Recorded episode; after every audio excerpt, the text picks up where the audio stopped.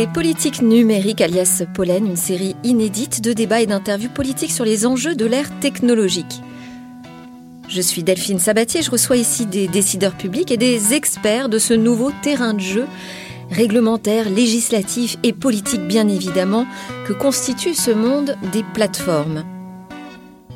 Pour ce premier épisode, mon invité est le député Éric Botorel. Bonjour à tous. Bonjour monsieur le député. Bonjour. Un député breton responsable de cette euh, circonscription euh, Paimpol-Lannion dans les Côtes d'Armor. Et puis on pourrait dire aussi l'aile gauche finalement de Renaissance, hein, d'abord engagé au Parti socialiste avant d'embrasser ce mouvement En Marche pour l'élection de 2017. Est-ce que je peux dire également un député geek?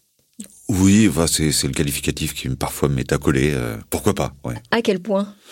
Euh, Curieux, ouais, c'est plutôt ça qui me qualifie. À quel point, je sais pas, ça me poursuit depuis euh, tout petit. Vous codez, par exemple? Il, m'est arrivé de coder. Ma, dernière acquisition, c'est un Flipper Zero. Voilà, ouais, j'ai vu ça. Idée, J'ai vu ça sur X. Et alors, c'est un beau jouet? Ouais, ouais, ça a l'air assez rigolo en vrai. Ouais, ouais.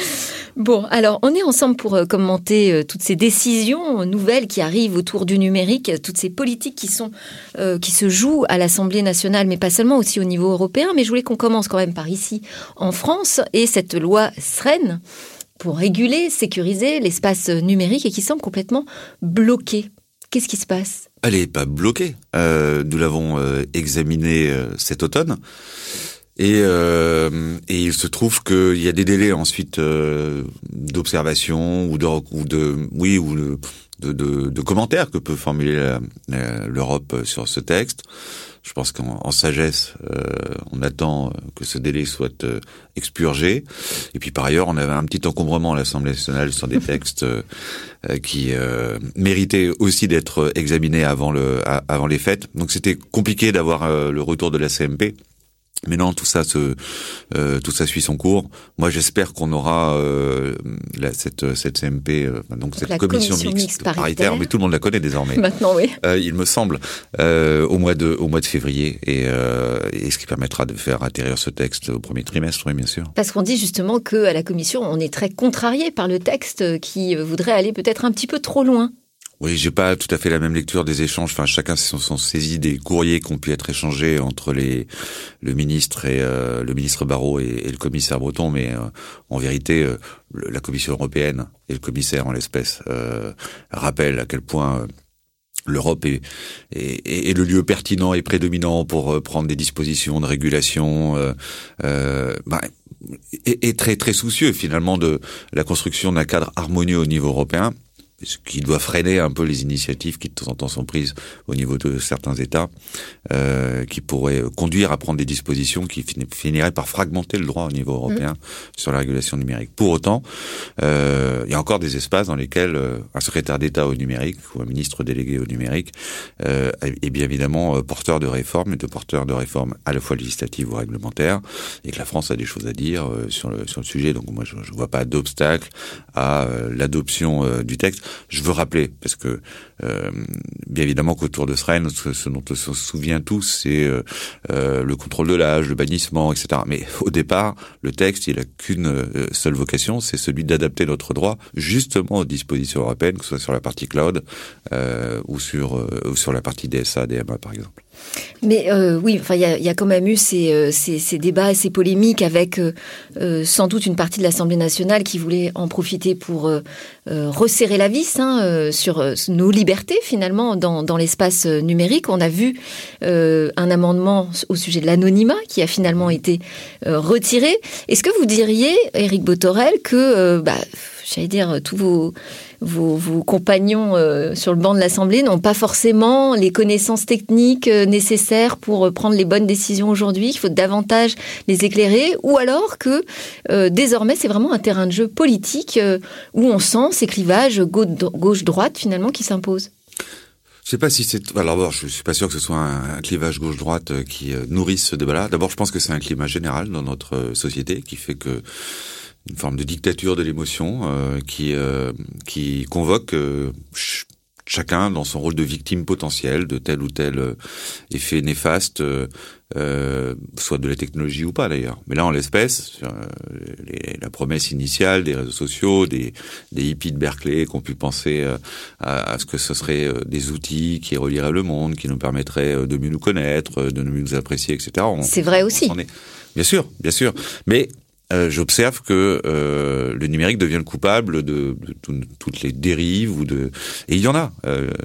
c'est une évidence certains de mes collègues sont euh, dans une quête euh, dont je prédis d'ailleurs qu'elle ne se finira jamais parce que euh, pour le coup je pense que la nature humaine est ainsi faite que on, on corrigera pas tout, euh, tous les excès dont, dont, certains peuvent être les coupables. Euh, mais dans une quête qui consiste à aseptiser tout ça et, et à protéger tout le monde peut-être à surprotéger à vouloir tout contrôler. C'est ça aujourd'hui vos points de vigilance avec oui moi j'ai jamais caché mon désaccord sur l'histoire de l'anonymat. On pourra y revenir probablement mais, mais mais, plus encore à la limite sur le contrôle de l'âge. Euh, euh bah, Alors sur le contrôle de l'âge, parce que euh, là on parle de sites pour adultes euh, auxquels ont accès euh, bah, tous les enfants s'ils en ont envie aujourd'hui. Mmh. Il s'agit de trouver les bonnes dispositions technologiques pour permettre de vérifier l'âge des utilisateurs sans pour autant être trop intrusif. donc c'est un jeu acrobatique pas simple techniquement. Mais pour autant, quelle est votre position sur ce sujet? Est-ce que, parce qu'on sait qu'on a quand même les moyens, on a des outils numériques aujourd'hui qui permettent cette vérification de l'âge, euh, pourquoi est-ce que ça traîne autant? Pourquoi est-ce que c'est un sujet si compliqué? Ma position, elle est, assez simple. Il y a des outils, vous, le mentionnez, euh, il y a notamment le contrôle parental qui est euh, présent sur les box, qui est présent sur l'ensemble des devices, enfin des, des, des, des, périphériques, que ce soit des téléphones portables, des ordinateurs, etc. Installé par défaut désormais. Installé par défaut. Mm. Euh, moi, je fais partie de ceux qui pensent qu'on peut régler une bonne partie du problème en sensibilisant euh, celles ceux qui sont aujourd'hui euh, en méconnaissance de la présence de cet outil ou qui sont pas à l'aise sur le son déploiement. Donc il y a peut-être des, des outils de pédagogie à développer pour faire en sorte que et ça suffirait ben, Ça suffirait, en tout cas, en tout cas ça améliorerait les choses. Je, je crois savoir que 40%, enfin seuls 40% des abonnements qui sont euh, souscrits pour des mineurs auprès euh, d'opérateurs téléphoniques, c'est-à-dire souvent accompagnés des parents, font l'objet de l'activation du code parental. Euh, moi, je veux bien qu'on prenne une disposition plus générique qui, euh, j'allais dire, qui emmerde tout le monde. Parce qu'en gros, euh, finalement, le contrôle de l'âge va s'appliquer à quiconque ira sur une plateforme, que vous soyez un mineur ou que vous ne le soyez pas. Euh, J'ai fait une démonstration dans le cadre de l'examen de ce texte qui faisait que, puisqu'on a du mal à qualifier les choses, euh, et, et qu'on visait essentiellement les pure players du porno, enfin, mm. on va dire les choses, les, les tubes, euh, mais comme on l'a pas qualifié ainsi dans le droit, finalement, ça, ça touche toutes les plateformes. Le porno n'est pas défini dans notre droit d'ailleurs. Et pour le coup, là, ça ouvre des portes qui qui, qui, qui, qui, sont de véritables risques. J'avais fait la démonstration que euh, il y a, des, des, vendeurs tiers, par exemple, sur ces, euh, euh, sur un certain nombre de plateformes, qu'elles soient américaines, qu'elles soient françaises, européennes. et quand vous vendez un DVD érotique ou porno, etc., on peut considérer, enfin en tout cas, il y, aura, bien des gens pour penser que le que ce sera du contenu porno, et, ça voudrait dire donc qu'on serait obligé de faire la démonstration qu'on a plus de 18 ans si on veut se mettre sur le Bon Coin ou la Fnac ou euh, ou, euh, ou Amazon. Dit autrement, si je veux acheter une tondeuse ou un tracteur, parce qu'il y aura quelque part un vendeur tiers qui vendrait des contenus dont on pourrait réputer qu'ils sont porno, euh, on, lui verra alors s'appliquer dans son parcours client l'obligation, et à chaque fois qu'il se connecte, parce que c'est ce qu'on appliquera au tube, de faire la démonstration qu'il a plus de 18 ans. Je sais pas. Elle a fait mouche votre démonstration, Eric? Non, enfin manifestement non, euh, puisqu'il y en a qui ont considéré que euh, c'était, c'était, enfin il y avait dommage collatéral, mais finalement. Non, mais en vrai ça arrivait. mais, mais je vais vous dire Delphine, en vrai ça arrivait après le, le reportage sur les dérives du, euh, du porno en ligne. Ouais, Vous avez vu cette émission qui avait été faite sur une chaîne euh, publique française. Et là aussi, je comprends qu'on avait convoqué euh, mm. une forme d'émotion qui faisait que de toute façon, on pouvait pas euh, simplement euh, faire de l'activation de code parental.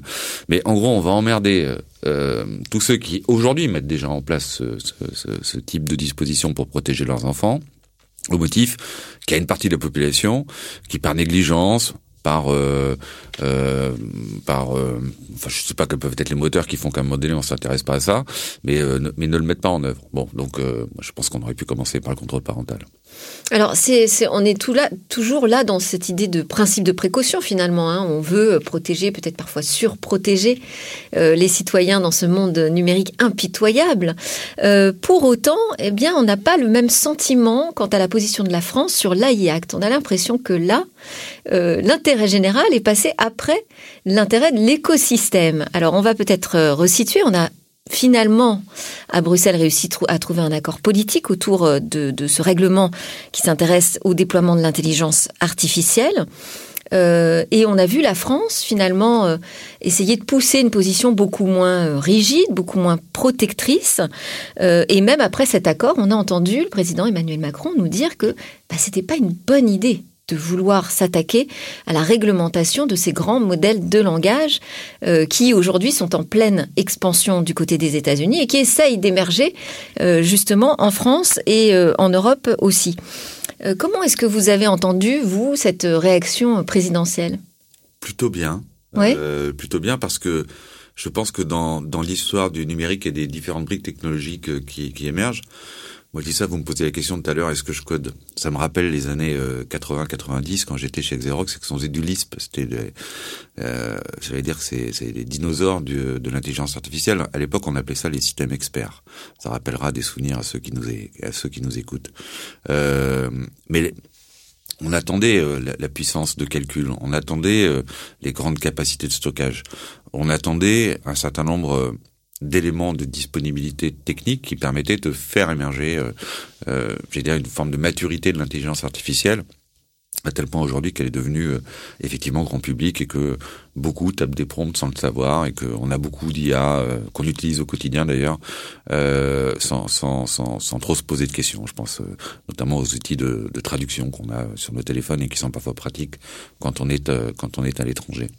mais, mais pour une fois, là, nous avons à légiférer sur quelque chose qui est en train d'émerger pas dans une situation où euh, euh il faut corriger euh, les excès de position dominante d'un certain nombre d'acteurs, même si on voit se dessiner, bien évidemment, un certain nombre de leaders, en numérique comme dans, tout, et toujours trop tôt de parler de leaders. Et là aussi, c'est peut-être l'avantage ou le bénéfice d'être un, un, geek un peu boomer, c'est qu'on a tous en tête des noms de gens qui étaient promis à un super destin et puis qui, qui, ont disparu. Je pense à Alta Vista, je pense à Netscape, etc., etc. ce podcast n'est pas fait que pour les gens qui ont plus de 50 ans, hein, mais ceux, ceux, ceux qui l'auraient... Euh, bah, ça permet de faire un peu de culture générale aussi. Il euh, y, y, a eu une vie avant Snapchat euh, et, et, avant Midway, enfin Midjourney et, et pardon et, et ChatGPT. donc nous sommes dans un moment où euh, les choses sont en train d'émerger. On a des champions français, on a euh, un savoir-faire euh, français. Si on régule de trop, on est sûr qu'on est en capacité de, de, de répliquer ce qu'on a déjà connu par le passé. Il y a d'autres pays, d'autres blocs continentaux, le bloc américain qui, qui, qui n'agit pas du tout de la même manière et qui a plutôt tendance à stimuler son innovation, euh, à laisser faire, côté un petit peu Far Est-ce que c'est vraiment la réglementation, les lois qui ont empêché la France, l'Europe euh, d'avoir euh, leur géant du numérique? Euh, non, je pense pas. Enfin, euh, mais, mais, mais en partie, on aura, on a, on a certainement passé du temps à un moment de notre histoire à, à réguler pendant que d'autres étaient en train de, pendant que d'autres étaient en train de croître. Ça, c'est la première chose. La deuxième chose, c'est que L'IA dans le texte, c'est quand même pas grand chose. Ce sont les cas d'usage qui vont naître de tout ça. Moi, je suis incapable de vous dire quelles vont être euh, euh, les applications qui vont être massivement adoptées dans l'entreprise par les particuliers et qui vont faire des success stories. On entend aujourd'hui, je les ai égrenés quelques noms euh, de d'outils qui sont rentrés dans, mm. dans, le quotidien ou presque, mais ça n'est que le début. Il y en aura d'autres. Il y en aura d'autres qui mobiliseront d'autres choses. Et donc, donc la position française, c'est vraiment dire il faut réguler les usages qui vont émerger. Non, mais l'approche par les risques est la bonne. De langage. J'ai toujours pensé, euh, j'ai toujours pensé que on, on, on, pouvait avoir des régulations de très haut niveau, macro, qui rappellent l'attachement à un certain nombre de, de, de, fondamentaux, de valeurs, etc. On peut parler d'éthique, de l'IA, on peut parler de, de choses qu'on veut ou qu'on ne veut pas. Mais ensuite, rentrer dans les détails, et puis commencer à, à, à discriminer euh, tel ou tel type d'usage, d'abord c'est méconnaître que certains vont naître au milieu du moment où on commencera à produire du texte. Donc c'est trop tôt aujourd'hui? Ça oui, vous semble sûr. trop tôt surtout? Bien sûr, et je trouve que là pour le coup la position qui est euh, celle de qui débouche sur euh, l'accord qui a été trouvé avant, avant cette fin d'année et qui permettra encore au dialogue de se poursuivre, elle correspond bien à, à l'esprit qu'a envie l'Europe, enfin à, l'esprit dans lequel se situe l'Europe aujourd'hui, euh, qui est plutôt de stimuler l'innovation que, que de tenter de la réfréner. Mais pour autant, ça va très très vite. Hein. ChatGPT, c'est devenu une grande plateforme finalement. Euh, et vous-même, vous avez porté plainte euh, auprès de la CNIL euh, parce que vous étiez contrarié de voir à quel point vos données avaient pu être utilisées. Et d'ailleurs, mal utilisées, puisque quand on tapait Eric Botorel, on- n'avait pas du tout euh, un résultat correct euh, sur votre euh, biographie ou, ou vos activités actuelles. Oui, c'est pas que je cherchais absolument à ce qu'elle soit correcte. Après tout, moi, j'ai pas, j'ai pas- enfin, j'ai j'ai pas de sujet là-dessus. Mais donc vous-même, vous avez été frappé par ce- cette problématique qu'apportait ChatGPT quant à nos données personnelles. Oui, alors j'ai porté plainte, c'est plus pour faire un crash test. euh, Vous avez des nouvelles d'ailleurs de cette plainte? Non, j'ai pas eu de, j'ai pas eu de, j'ai pas eu de nouvelles. Moi, j'ai posé la question pour vous à la CNIL. Ah, et alors ils vous ont répondu? Euh, Bah, ils ont répondu que bah, ils allaient euh, envoyer le dossier en Irlande. Bon, Voilà. le temps que ça arrive en Irlande. Euh, c'est surtout le temps que ça revienne de l'Irlande. Mais euh, non, non, c'était c'était plutôt un crash test en fait, euh, parce que je, je, il y avait une forme d'engouement là. euh, Enfin, il a, il a, il a pas cessé tout au long de l'année. Euh, mais c'était assez rigolo de voir effectivement à quel point le, le, le- les retours qui étaient faits autour d'une simple demande de, de alors qui peut paraître complexe et effectivement pour euh, ChatGPT ça l'était, euh, était, bourré d'erreurs quoi. Enfin, je crois que j'avais travaillé chez Avast Publicis. Je, je sais pas, je, je suis jamais né à la même date. Enfin, ça c'est le, c'est la Bon, magie. parce que c'est pas un moteur de recherche. Ça a permis Non, aussi d'expliquer euh, comment fonctionne fi- finalement ces IA génératives? Ouais, c'est ce que c'est ce que dit le patron de, de Bard chez Google. Il dit euh, non non c'est pas un moteur de recherche. Moi je lui ai posé la question d'ailleurs. Je je lui ai posé la question de savoir Ouais. s'il voulait pas être un moteur de recherche de peur d'être euh, englobé dans une forme de régulation qu'on a déjà écrite hein, pour les moteurs de recherche. Bon, euh, je, je vous fais pas la réponse, vous l'avez déjà. Euh, non non bien sûr, c'est pas c'est pas ça. C'est pas c'est pas un moteur de recherche, mais mais ça y ressemble un peu quand même. Alors, Euh, Il y a aussi la question euh, du droit d'auteur. Moi, j'ai entendu, c'était euh, lors de l'AIACT Day, le député européen Axel Voss qui faisait mine de s'étonner, bien entendu, de la position française en disant mais comment vous voulez faire appliquer ce, droit d'auteur si on n'intègre pas les modèles de fondation, les grands modèles de langage dans, le texte? La France, pourtant réputée comme défenseur des droits d'auteur, que lui arrive-t-il? Non mais la France, euh, je, je- et de- des fois elle l'est trop. Hein. Enfin, on va entamer le débat sur la copie privée ou sur la taxe sur le streaming euh, vis-à-vis du, du- du secteur artistique. Ouais. Sur les droits d'auteur.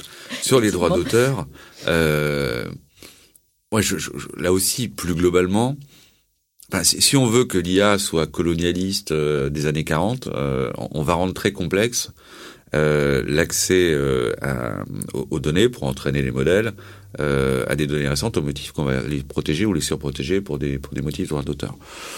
Donc je, pense qu'il faut trouver des bons équilibres euh, là-dessus et je pense que la position de la France, pour une fois, euh, va plutôt dans le bon sens. Alors pour une fois, pourquoi? Parce qu'on nous, on- qu'on nous suspecte bon, euh, de soutenir un petit peu trop, en, en l'occurrence, la start-up Mistral. Quand je dis start-up, elle est déjà valorisée à 2 milliards de dollars. Oui. Mais euh, moi, je, je, je me réjouis tout le temps d'avoir des entreprises qui sont euh, des succès. Oui. Je trouve qu'en France, c'est formidable à chaque fois qu'on a une boîte qui fonctionne. Ça fait figure d'exception, quoi, d'un seul coup. Pourquoi? On a rarement des cas comme ça où, la- même jusqu'à la présidence de la République, on s'implique sur un dossier euh, réglementaire, législatif, Non, en des- soutien d'une d'une start-up en particulier. on a eu des entreprises qui ont performé sur la- le champ de la data. Moi, je me rappelle de, euh, de, de politiques euh, qui se réjouissaient du succès de Criteo, par exemple. Euh, dans d'autres domaines, euh, qui ne s'est pas réjoui du succès de Ledger euh, sur la partie euh, sur la partie crypto. Euh, donc c'est bien quand on, enfin, je, je trouve qu'en France on est formidable. À chaque fois qu'on a une boîte qui est, qui, qui marche pas trop mal, c'est toujours des polémiques. Là, je voyais récemment, euh, euh, suite à la à la circulaire de la première ministre de la mobilisation de l'outil euh, Olvid, euh, d'un Oui. seul coup, plein de gens s'interrogeaient pourquoi ils sont à bout sur Amazon? Est-ce que c'est vraiment du chiffrement? Euh, euh, De quel niveau? Euh, Bon, les questions sont légitimes. Moi, je, je suis passionné par les débats. Donc, j'adore et je. que ce soit Ah, ça les a mis sous les feux des projecteurs. Donc euh, maintenant, à eux de, de, de, de raconter ce qu'ils font bien et d'expliquer. Bien sûr, bien sûr. Mais il s'agirait pas que euh, on se, on se plaigne en permanence de la d'être sous la domination euh, d'acteurs américains, de voir des gens qui ont un peu de talent, un peu d'argent, qui mobilisent euh, des fonds pour essayer de faire naître quelque chose qui soit des alternatives. Et quand ça émerge et que c'est ça devient mature, on se dit ouais, mais en vrai, est-ce que c'est aussi bien que ça? Ben moi, je, je, suis toujours surpris. Je me, je me demande à, qui ça profite. Et, euh, et, franchement, faut se réjouir de Mistral. Mm. Et, après, moi, je, je connais pas plus que ça les, les détails du. Euh... Et Dolvid aussi, parce que je les ai reçus euh, dans une autre émission. Et, euh, et c'est une chouette initiative. bon, j'ai changé avec Cédrico juste avant de venir sur le plateau. D'un seul coup, c'est vrai que bah, ça va les faire grandir très très vite. Hein. Euh, mais tant mieux, mais que cherche-t-on? On cherche à, à, avoir des champions. Euh... Alors, je voulais, parce que je vois que l'heure tourne, je voulais aussi vous interroger sur euh, le très haut débit en France, parce que c'est un sujet que vous maîtrisez, sur lequel vous étiez même très impliqué. En 2017, vous avez publié avec Laure de la Rodière, qui n'était pas à l'époque à, la tête de, de, de l'ARCEP, mais qui l'est maintenant. Euh, vous avez publié un rapport sur la couverture très haut débit du territoire. Euh, Aujourd'hui, on, on a l'impression donc qu'on arrive au bout du bout de ce qu'on peut faire en matière de connexion en fibre optique des Français. En tout cas, c'est ce que dit Orange, euh, que les derniers raccordements sont les plus euh, complexes.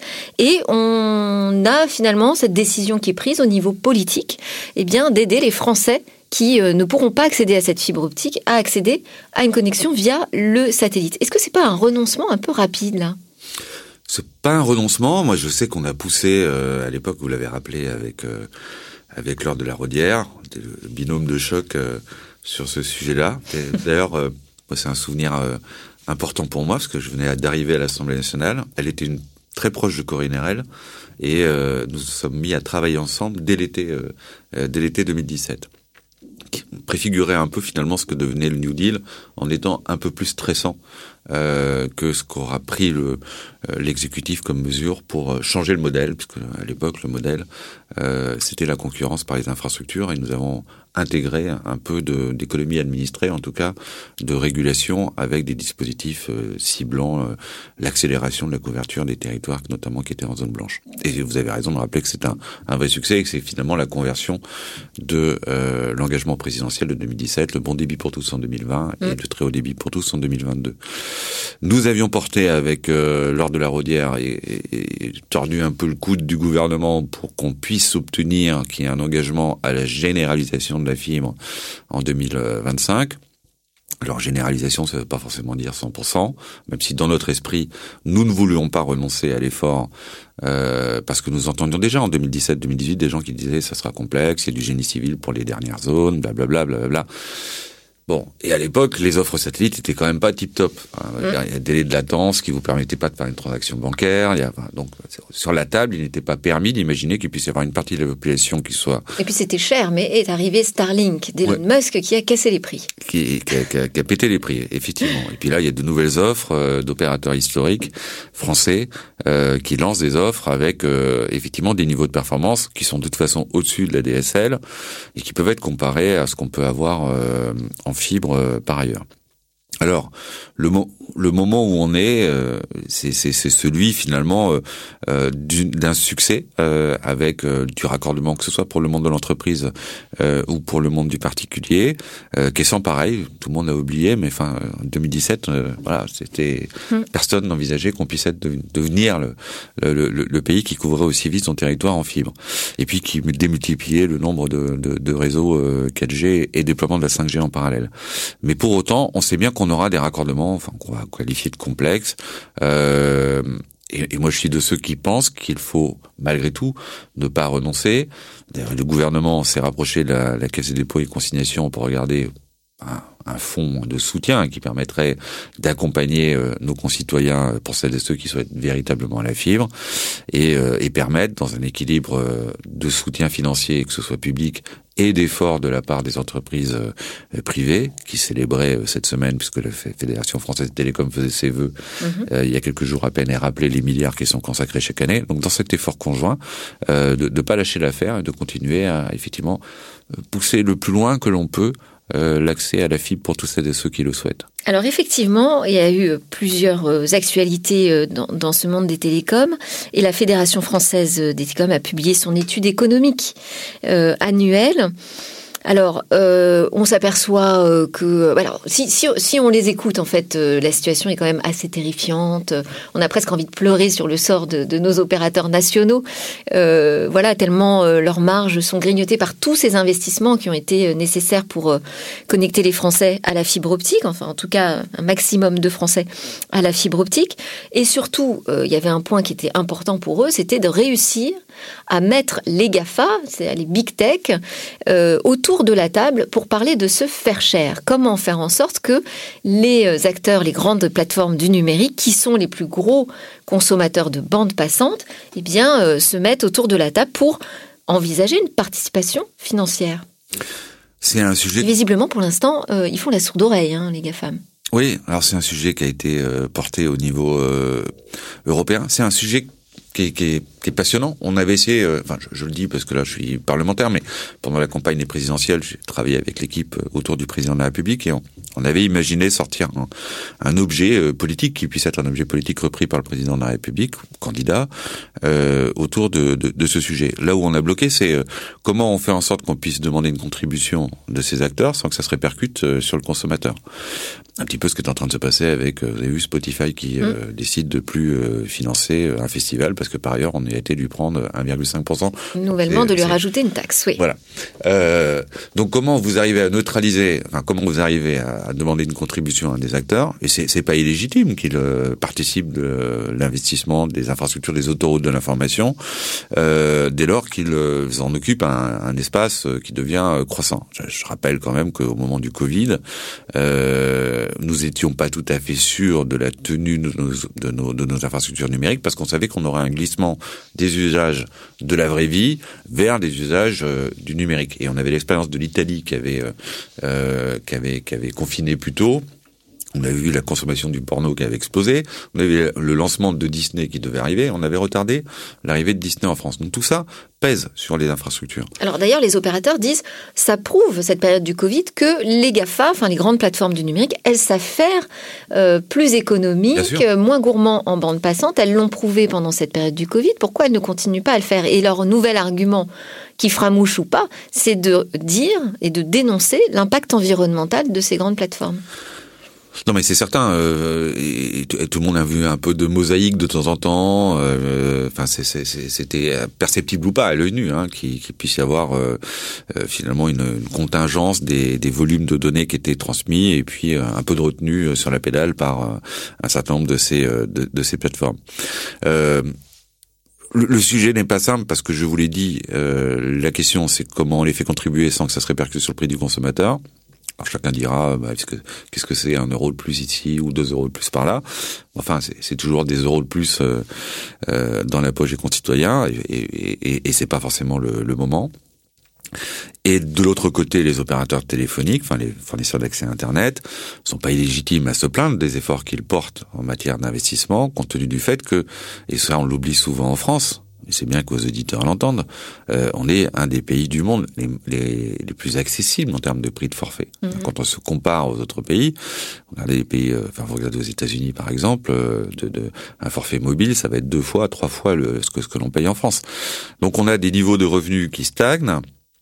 Euh, et on a euh, euh, par ailleurs des des investissements qui se poursuivent et qui se sont accélérés considérablement. Et au milieu de ça, effectivement des acteurs qui euh, sollicitent de la bande passante de ces infrastructures. Donc que ce débat ait lieu, moi, j'y suis favorable, qu'on puisse avoir. Euh, en off, hein, il y a un, un, des opérateurs qui me dit Mais nous, on nous demande finalement de laisser euh, tout allumer. C'est comme si on nous demandait de mettre, de mettre le chauffage à fond toute l'année, 24 heures sur 24, 7 jours sur 7, pour que les, les GAFAM puissent servir leur, leurs utilisateurs. C'est juste. Ouais. Euh, c'est alors ça. Mais alors ça voudrait dire revoir le modèle économique des big tech, ça c'est pas gagné, hein. Non, c'est pas gagné. Euh, revenir sur le euh, scroll infini, qui est énormément consommateur, par exemple, toutes ces vidéos qui s'affichent là très rapidement sur les TikTok et compagnie. Bah, c'est leur business model aujourd'hui. S'attaquer à ça, Euh, est-ce qu'on a les moyens? Est-ce qu'on a des leviers, nous, en Europe, pour les faire plier? Je, pense qu'il ne faut pas qu'on se précipite à faire une proposition de loi ou un projet de loi qui consisterait à dire que par défaut, les vidéos seraient en 720 machin, ou, ou quand elles ne chargent pas en 4K, enfin, un truc encore une fois déresponsabilisant. Après, chacun peut être acteur de la sobriété euh, du numérique en paramétrant euh, son, son, son téléphone portable et plus encore ses applications sur son téléphone portable pour pas faire du launch automatique, pour voilà. Mais je pense que le sujet de la planète, c'est pas forcément un truc qui est top-down tout le temps. C'est pas un truc où, où, on prend des décisions qui sont des décisions de restriction, mais ça peut être des décisions de responsabilisation des uns et des autres sur la façon dont on consomme euh, du contenu euh, sur le numérique, euh, avec quand même à l'esprit que enfin, il y a des parts qui sont parfois marginales et des parts qui sont importantes euh, euh dans le euh, dans, dans l'équation. Hein. Enfin, le, le, sujet de l'empreinte numérique, euh, enfin de l'empreinte environnementale du numérique, il a été documenté. si on renouvelait moins son portable, Franchement, à quatre jours de Noël, je suis pas sûr que ce soit un signal que tout le monde entende, parce que quand on change son portable aujourd'hui, on change surtout son appareil photo. Euh, eh bien, euh, on peut contribuer effectivement à réduire euh, l'empreinte. Ça, ça va pas aider les opérateurs dans leurs négociations pour le faire cher, hein, Eric Botorel. Mais vous avez raison, on a aussi notre responsabilité. Il y a un autre sujet sur lequel ils n'en peuvent plus. Ils nous disent c'est la fiscalité qui est beaucoup trop lourde. Ils ont raison. Ouais. Non, mais enfin, moi, j'avais demandé un rapport au gouvernement sur l'IFER qui est la fiscalité à laquelle ils sont soumises, euh, que ce soit pour la partie fibre ou la partie mobile. On a longtemps construit des choses qui étaient euh, des, exonérations, des exceptions, qu'on a reconduit d'ailleurs pour partie dans le, dans le, dernier projet de loi de finances. Euh, je, je, je, moi, je fais partie d'une majorité qui a su euh, euh, porter des réformes courageuses sur la partie euh, imposition et imposition des entreprises, notamment euh, assez assez récemment et tout dernièrement pour l'illustrer les impôts de production pour les entreprises.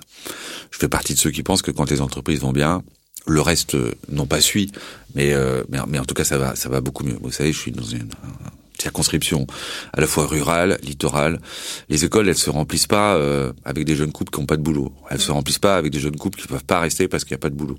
Donc quand l'entreprise va bien, vous avez garanti que vous avez euh, des, des, des gens qui cherchent à se loger, des gens qui cherchent à vivre sur les territoires. Quand la technopole de Lannion se porte bien, alors les écoles des, alentours se portent bien. Et donc l'entreprise, qui a longtemps souffert euh, d'être euh, la contribution de la résolution de pas mal de, de, de problèmes, c'était nous avons fait le choix d'alléger cette, euh, cette fiscalité.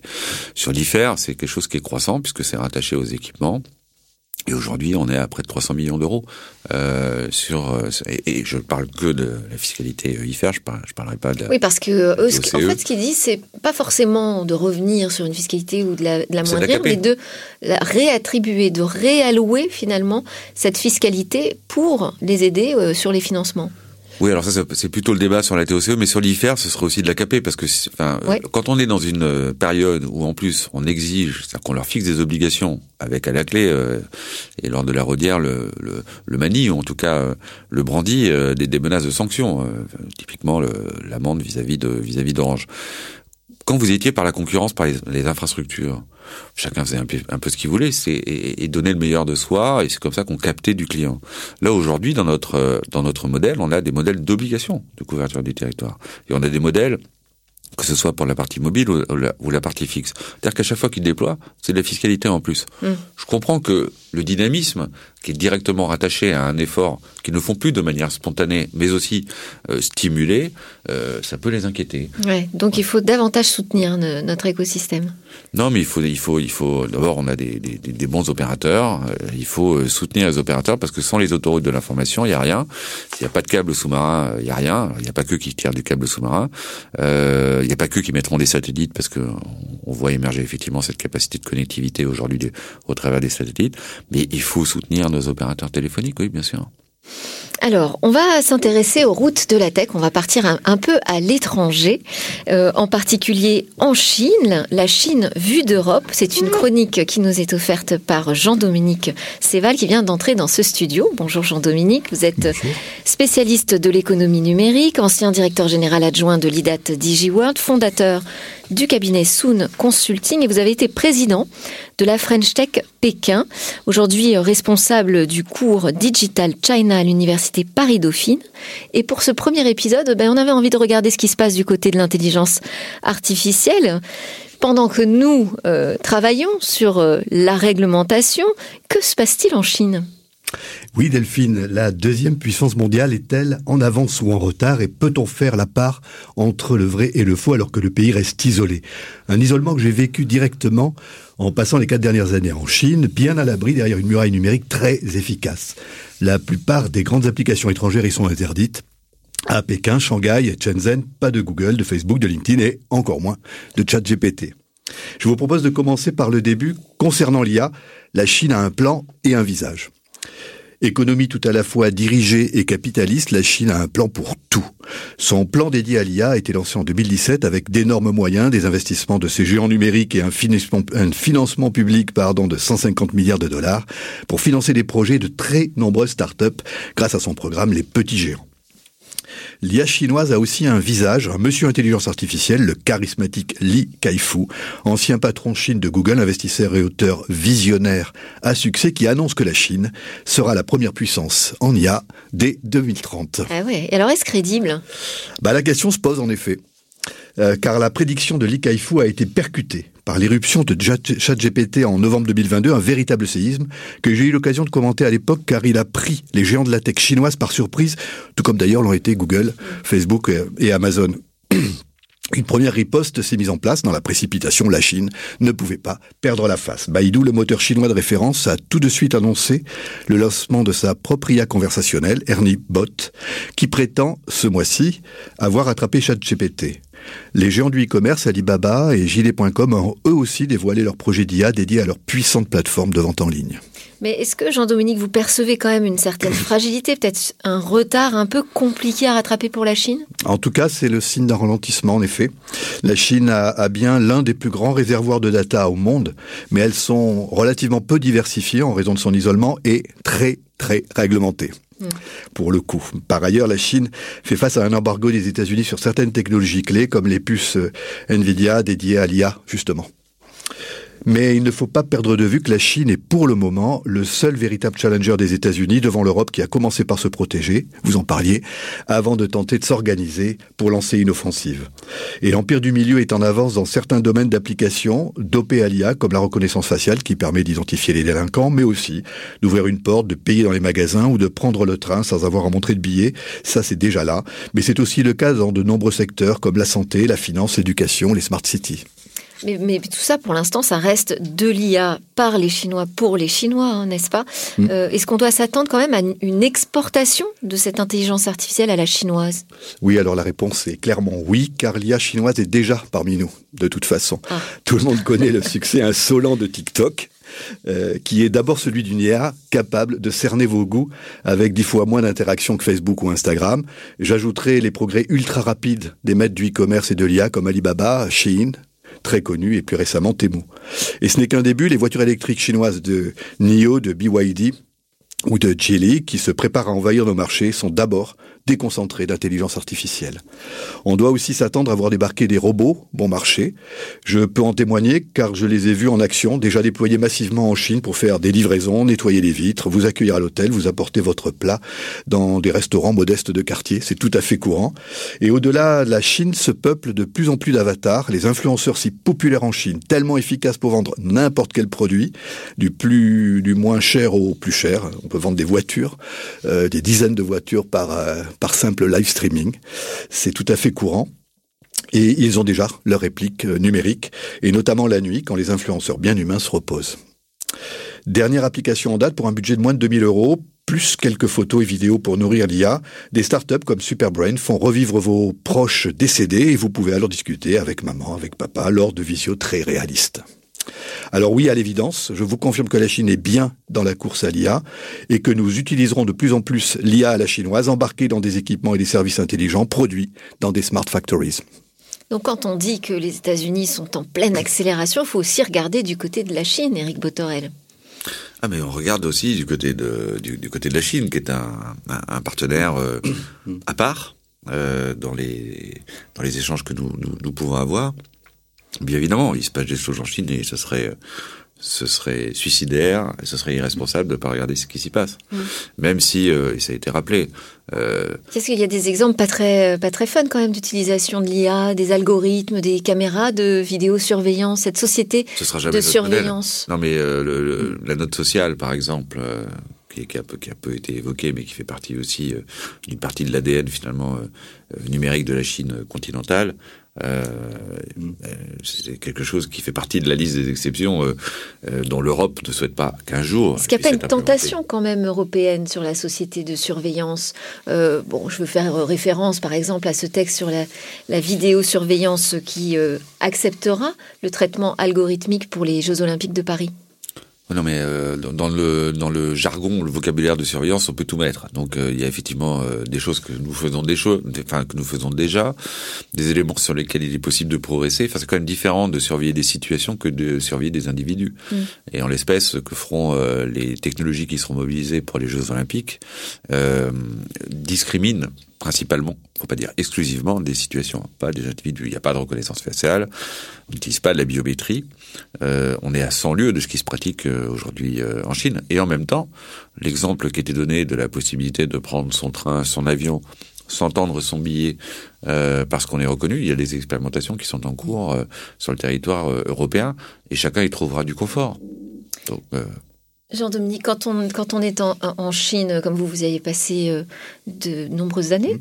euh, vous avez ce sentiment qu'on est très éloigné de ce modèle de vie numérique ici en Europe, maintenant que vous êtes rentré à Paris? Sur certaines applications. à Paris d'ailleurs, non? En France? En France. Dans le e-commerce, oui, oui, effectivement, ils, ils, ont une avance considérable. 60% euh, du commerce total chinois, donc c'est colossal évidemment pour un milliard quatre d'individus, est déjà numérique, complètement numérique. Euh, avec euh, une gestion des, cartons, des paquets qui est complètement chaotique. Mais imaginons-nous, on est à peine, on arrive péniblement à 20% et on est déjà submergé. Donc, vous voyez ce qui nous, ce qui nous attend. Donc, effectivement, la Chine est un bon exemple de la société qui vient. Euh, et effectivement, la société de surveillance, elle est globale. Partout, elle se développe, de toute façon, comme vous l'avez dit. Après, il y a des débats, chaque culture, chaque système doit l'adapter. Mais la, Chine est un bon laboratoire. Il y a des débats chez nous, il n'y a pas, beaucoup de débats en Chine. En Chine, il y, a, des débats. Je disais que ça avait beaucoup changé. Un, un grand sujet, mais les débats à la chinoise, c'est quelque chose de très différent, bien sûr. Alors, euh, parce que je, vous, lance sur cette société de, surveillance, euh, Éric Botorel, parce que euh, j'ai euh, retrouvé euh, votre engagement contre la proposition de loi relative à la sécurité globale. Est-ce que quand même aujourd'hui, il faut avoir cette vigilance?